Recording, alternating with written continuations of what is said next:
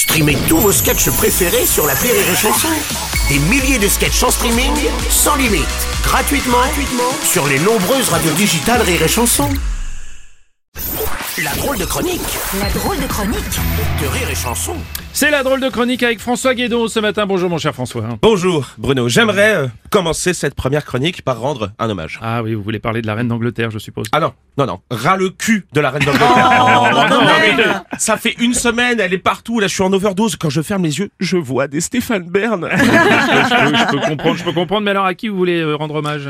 J'aimerais rendre un hommage, non pas aux morts, mais aux vivants, à ceux qui survivent depuis une semaine dans des conditions dignes de Colanta. Je veux parler des enseignants. Oui, oui. Non, parce que cette année, je ne sais pas si vous avez vu, mais euh, l'é- l'é- l'éducation nationale a ouvert le recrutement à n'importe qui. Hein, on aurait dit les entretiens d'embauche de et Chanson. hein. Non, on leur disait, voilà, vous avez une formation d'électricien? Ah bah très bien, vous ferez prof d'histoire géo. Ah, bah, Aujourd'hui, pour trouver du boulot, faut pas traverser la rue, il faut traverser la cour de récré. Et je vous jure que je caricature à peine. Mais aujourd'hui, pour être prof, il faut juste une formation de 4 jours. Wow.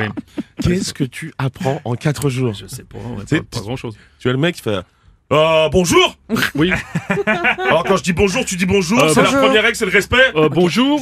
Voilà. Je m'appelle Jean-Pierre et je serai actuellement euh, votre formateur euh, durant cette formation mandatée par l'éducation nationale. Oui.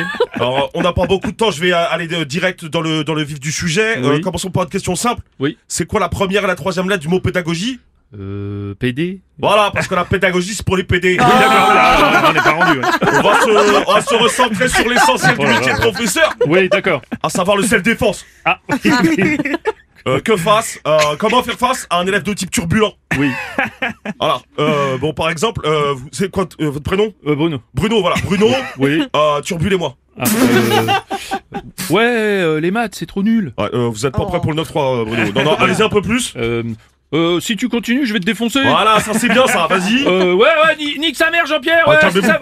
Calmez-vous, Excusez-moi. calmez-vous. Ce- ceci ne reste qu'un exercice, d'accord? Bon, d'habitude, face à ce type d'individu, je vous aurais conseillé d'effectuer ce qu'on appelle un pied-bouche. Un pied qui va dans la bouche directement.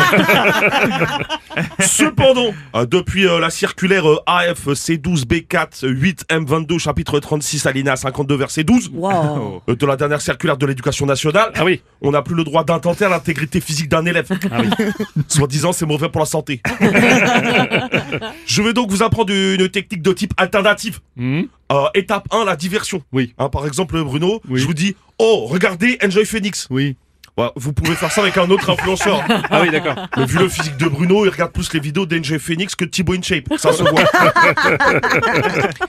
Étape 2, la subtilisation. C'est-à-dire Oui. que là, vous allez lui subtiliser son téléphone portable. Ah oui, d'accord. Étape 3, convulsion. Normalement, le jeune se met à, convulser comme ça.